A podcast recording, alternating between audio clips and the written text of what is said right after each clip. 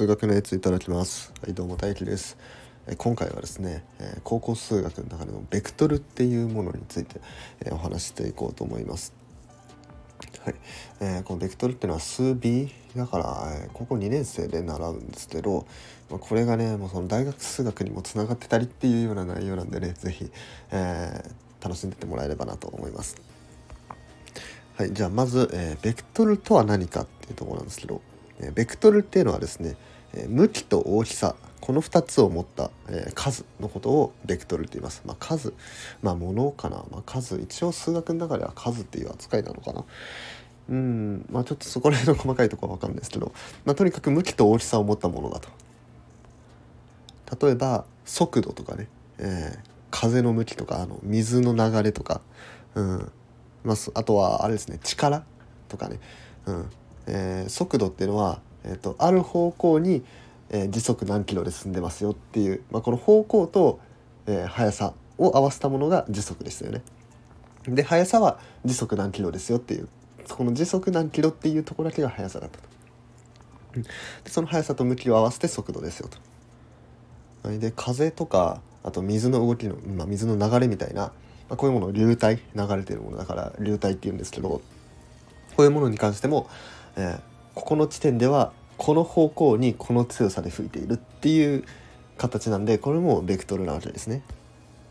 うん、で力に関しても一緒ですね。力も、えー例えばなんか壁をこうグーって押そうと。うんっていう時にはその壁の方向に向かって、えー何ニュートンの力で、えーを加えてますよと。ニュートンっていうのはあれですねあの力の単位ですね。えっと、1kg の物体を 1m 毎秒毎秒の加速度で動かそうと思った時の、えー力の大きさが1ニュートンっていうものです。まあ、そんな感じでですね、えーえどっかの方向にどれだけの大きさのものをやりますよと。そういうものを、えーベクトルって言ってまあ分かりやすく言うと矢印ですよね。矢印の向いてる方向とその矢印の長さで大きさを表すと。まあ、こう矢印で表せるようなものが、えーベクトルです。はい。でこのベクトルに対してですね、えー、と大きさだけのものもあって、まあ、あの数学とかね、まあ、算数とか最初にやるものはこっちのあの大きさだけのものですね。1とか2とか3とかね。こうやってどこ方向に行ってないじゃないですか。その大きさだけ。で、まあ、こういうもののことを、えースカラーって言います。スカラーとベクトル。ここが対比ですね。でスカラーの方は、まあ、例えばねえっ、と速さとかね速さは向きがないってさっき言いましたね。でえっ、とあとは質量、えー重さ 10kg とかあと体積ね、えー、と大さじ大さじ1の 15cc とか、うん、こういうのは向きがなくて大きさだけのもの。っていうものですね。はい、でこれからねあのベクトルの話をしていくんですけどベクトルなのかスカラーなのかっていうね、まあ、いろんな文字が出てくるんですけどこの文字はベクトルの値なのかスカラーの値なのかっていうのが、まあ、今後ね重要になってくるんでこの2つの区別ねあのつくようにしておいてください。はい、じゃあこのベクトルっていうのはじゃあ実際何なのかっていうとですねまあ矢印で表されるっていうことかも分かる通り、まあ、要は移動なんですよね。ある A 地点から B 地点まで移動しましたって言ったらこれは AB ベクトルっていうベクトルになると。はい、でこのねあのベクトルっていうのはあのどの方向にどれだけの大きさありますかっていうことが重要なんでこれあのスタート地点はどこでもいいです。さっき A 地点から B 地点に向かうと、まあ、AB ベクトルって言ったんですけどこの AB ベクトルをあの C 地点 CA とはまた別の地点 C から始めて AB ベクトルっていう風にやってもいいです。うんかりますかね？この AB のこの矢印どの方向にどの大きさで進みますかっていうそこが大事なんでえっ、とたとえ視点が変わったとしてもこれ全部 AB ベクトルっていう風になってます。はいまあ、例えばなんですけど、まあ、数直線上数直線、えー横にバーって長い数直線上に、まあ、左からですね、えー、と小さい数字から右側に行くにつれて大きくなっていくっていうようなこういう数直線があった時に例えば2から3に向かうベクトルを考えたとしましょう。だから23ベクトルみたいなのを考えたと。うん、こういうのを考えたらこのベクトルベクトルっていうのは右に1進みますよっていうことを表してるんです。うん。だからですね、えっと、5から6に行くベクトル。この56ベクトルっていうのを考えたとするとこれ23ベクトルと同じものです。なぜかっていうと56も5から6に右に1個進みましたよっていう、えー、ベクトルなんで23ベクトルと56ベクトルは、えー、ベクトルの観点からいくと同じものになります。はい、で、えー、とここで、えー、と重要なことがありまして、えー、まあ、この視点がね、まあ、いろんなとこから始めていいっていうふうに言ったんですけどこの視点がもし原点からスタートしてたら、えーとまあ、例えば XY 平面があった時のこの0,0の点ですね、まあ、数直線だったら0のところ、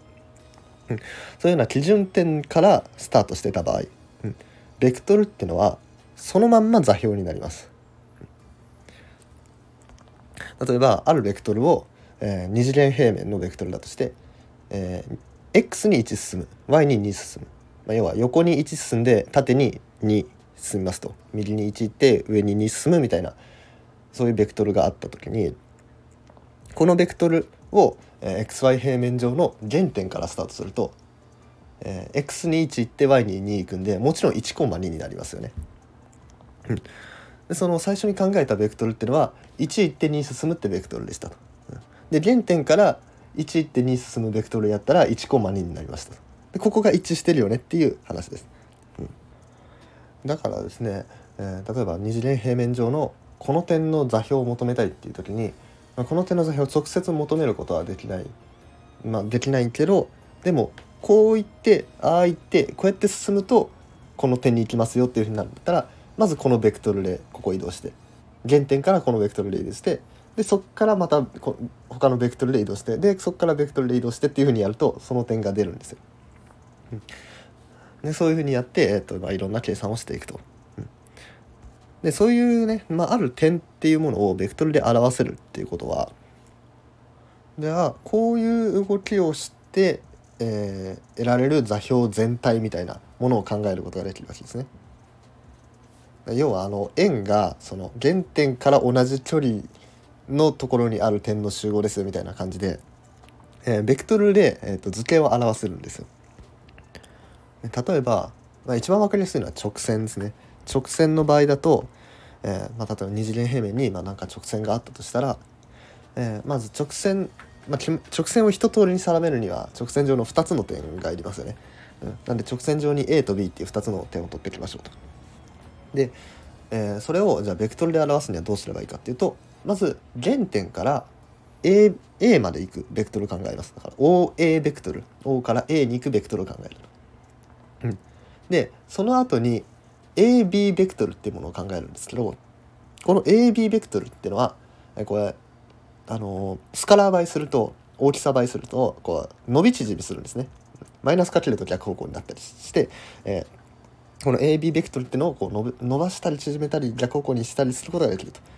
てことはじゃあ OA で A に進んでそこから AB ベクトルのスカラー倍して得られるものの集合って考えたらこの、ねえーと、A と B が直線ん？2個の点 AB が通る直線が書けるというわけですね。でまあ、あの基本的にベクトルはですねまっすぐしか表せないんでこう曲線を表そうとするとすんごい複雑になる結構複雑になるんですけども一応表現することができます。でこういうふうに、えベクトルを使って図形を表すっていうもののことを、えベクトル方程式っていうふうに言って、まあ、よくね大学数学のベクトルに出てくるやつですね。はい、で、えっと、原点からのベクトルっていうのは、まあ、そのまま座標になるって言いますよね。うん、ってことなんで、まあ、座標っていうのは、まあ、そのベクトルなんですよ。うん、で座標はベクトルなんですけどそれをもうちょっと細かく見ていくとこのベクトルっていうのは x 軸に1進むっていうベクトルと y 軸に1進むっていうベクトルこの2つのベクトルの組み合わせでこの座標ができているっていうことが、えー、分かるわけですね。うん、例えば2コンマ3っていう点だったら x 軸に1進むっていうのを2回やって y 軸に1進むっていうのを3回やれば2コンマ3っていう点になったりすると。こんな感じで二次元平面っていうのは2つのベクトルの組み合わせでできてるわけです。で3次元だったらっていうと x 軸 y 軸 z 軸があるから3つのベクトルを使うと3次元空間が作れると。っていうことを考えたらじゃあこれ4次元とか5次元とかも作れんじゃねと。4次元だったら X 軸 Y 軸 Z 軸 W 軸っていうもう一つ軸を追加すれば4次元ができると。5次元だったらもう一個軸追加すればできると。でこういうふうにそのベクトルと、えー、空間っていうものを関連づけることで4次元とか5次元とか6次元とか一般に N 次元みたいなのを考えることができます。でさらにじゃあ、えー、4次元を作れるそのベクトルの4つの組っていうのは、えーと、X 軸 Y 軸 Z 軸 W 軸以外にもないのかと、うん、他の組み合わせで作れるんじゃない作れるんじゃないのかみたいなのとかあとはじゃあ作れたとしてじゃあそれはどんな組み合わせなんでしょうかっていうのをやるのがあの大学数学の1年大学1年である線形代数っていうところでやります。でこのこれに関してはあの俺がね過去にあったあの次元次元の作り方っていう回でもねあの解説して解説してるのでよかったら聞いてみてください。はい、それでは最後にですね、えーと、ベクトル場っていうものについて話します。はいえーまあ、さっきまではですね、まあ、1つのベクトルなんですね。まあ、せいぜいまあ複数個のベクトルなんですけど 2, 2個とか3個のベクトルしか扱えなかったんですけどこのベクトル場ではですねさらにねもっと多くのベクトルを考えるんですね。でこのベクトル場っていうものの分かりやすいものっていうのは磁場ですね。あの皆さんあのこの棒磁石が真ん中に置いてあってその周りに砂鉄が置いてあってなんか模様を作ってると。でなんか方位磁石コンパスが置いてあってなんか北の方向を向いててじゃあこの磁石磁この磁力はこういう向きに働いてますよねみたいな図見たことありませんか、うん、あの写真があれねまさにベクトルバーなんですよね。要はこの地点ではこのベクトル。あの地点ではあのベクトル。こっちだとこのベクトルみたいな。その場所によってそのベクトルの向きとか大きさベクトルの種類が変わってますよと、うん、そういうようなもののことをベクトル場と、うん、それぞれの場所にそれぞれのベクトルが配置されているのがベクトル場っていうふうに言います。でまあよくねあの流体力学とかねなんかシミュレーションとかでも見たことある人いるんじゃないかな。そのなんか白い背景に矢印がバーっていっぱい並んでてなんかこういう風を吹かすとベクトルがなんかみんな一斉に同じ方向向いてみたいな、うん、なんかいろんな方向向いてみたいな 見たことあると思います、うん、あれのことですね。うん、でこれねあのよくね流体の動き、えー、水とか空気の動きとかあとはね、えーまあ、もっと簡単なので言うと速度もそうですよね。あの算数とかでね計算できる計算っていうのはもうずっと同じ速度で動いてるものなんですけど、えーと、なんか時速60キロで1時間進みましたとかね、まあでも現実はそうはいかないわけで。最初は、えー、時速何キロで、まあ、スタートしてるからまあゆっくりどんどん加速してってこの辺りではこの場所ではこの速さでこの場所ではこの速さでって、まあ、どんどん変わっていくわけですよね。でどんどん加速していって最後には減速していって止まると。でこれもこの場所では、えー、この速度。この場所ではこの速度。この場所ではこの速度っていうのでそれぞれであのベクトルを割り振ってある。ということなんでこれも、えー、ベクトルバーですね。はい、でこれちょっと余談なんですけどあの高校の時にね俺が高校生の時に、まあ、物理やるんですけどその物理で、まあ、磁場とかね電場っていうものを、うん、やるんですよ。やるんですけどね俺この電波とか磁場っていう風がすごい嫌いだったんですね。うんなぜかっていうと電場とか磁場っていうものが分かるとでそれに、えーまあ、ある値、まあ、そのもの特有のものをかけてやるとそその場所で、えーと、加わる力が分かりますよっていう、まあ、そういうようなものだったんですけどだったらそれ場じゃなくて力じゃんと、うん、その場所に置いて力が変わるだけであってそれはその場場じゃないその空気ななんていうの？空間？場っていうとなその空間みたいな感じじゃないですか。だけどその空間じゃなくてその力なんだから場っていうのはおかしいんじゃないかなっていうのをずっと物理の先生に言ってました。まあそしたらねあのその先生はねじゃあ電波力とか磁場力みたいなそういうふうに言い換えればいいんじゃないってまあ、とか言われましたけど。でもその場っていうの使ってる時点でそれちょっと違うんじゃないかなってね。まあ、まあそんなねあのひねくれたあの高校生でしたというあの余談です。まあでもあれなんですよね。これはあの磁場とか電場っていうその高校数学で高校の物理で扱ってたのってそのあの一定だったんですよねあの例えば左方向にこれだけですよって磁場ここでの磁場は左方向にこれだけですよっていうその場所によらずその向きが一緒で大きさも一緒どの場所でも同じベクトルっていうものを扱ってたからその場っていう表現にねあの納得いってなかったんですけど。まあ、でもこの今の感じでなんだろうそのそれぞれの場所で違うベクトルですよってなったらこれはまたちょっとねあの解釈その時の解釈変わってたんじゃないかなというふうには思ってますね。でちなみになんですけど俺あのベクトル、まあ、こういうベクトルバーのことをねベクトル解析っていうところでやるんですけどあのベクトル解析はやったことないんであのこれ以上のことは分かりませんのであの突っ込んだ質問はしないでください。はい 要望線を貼っておくというね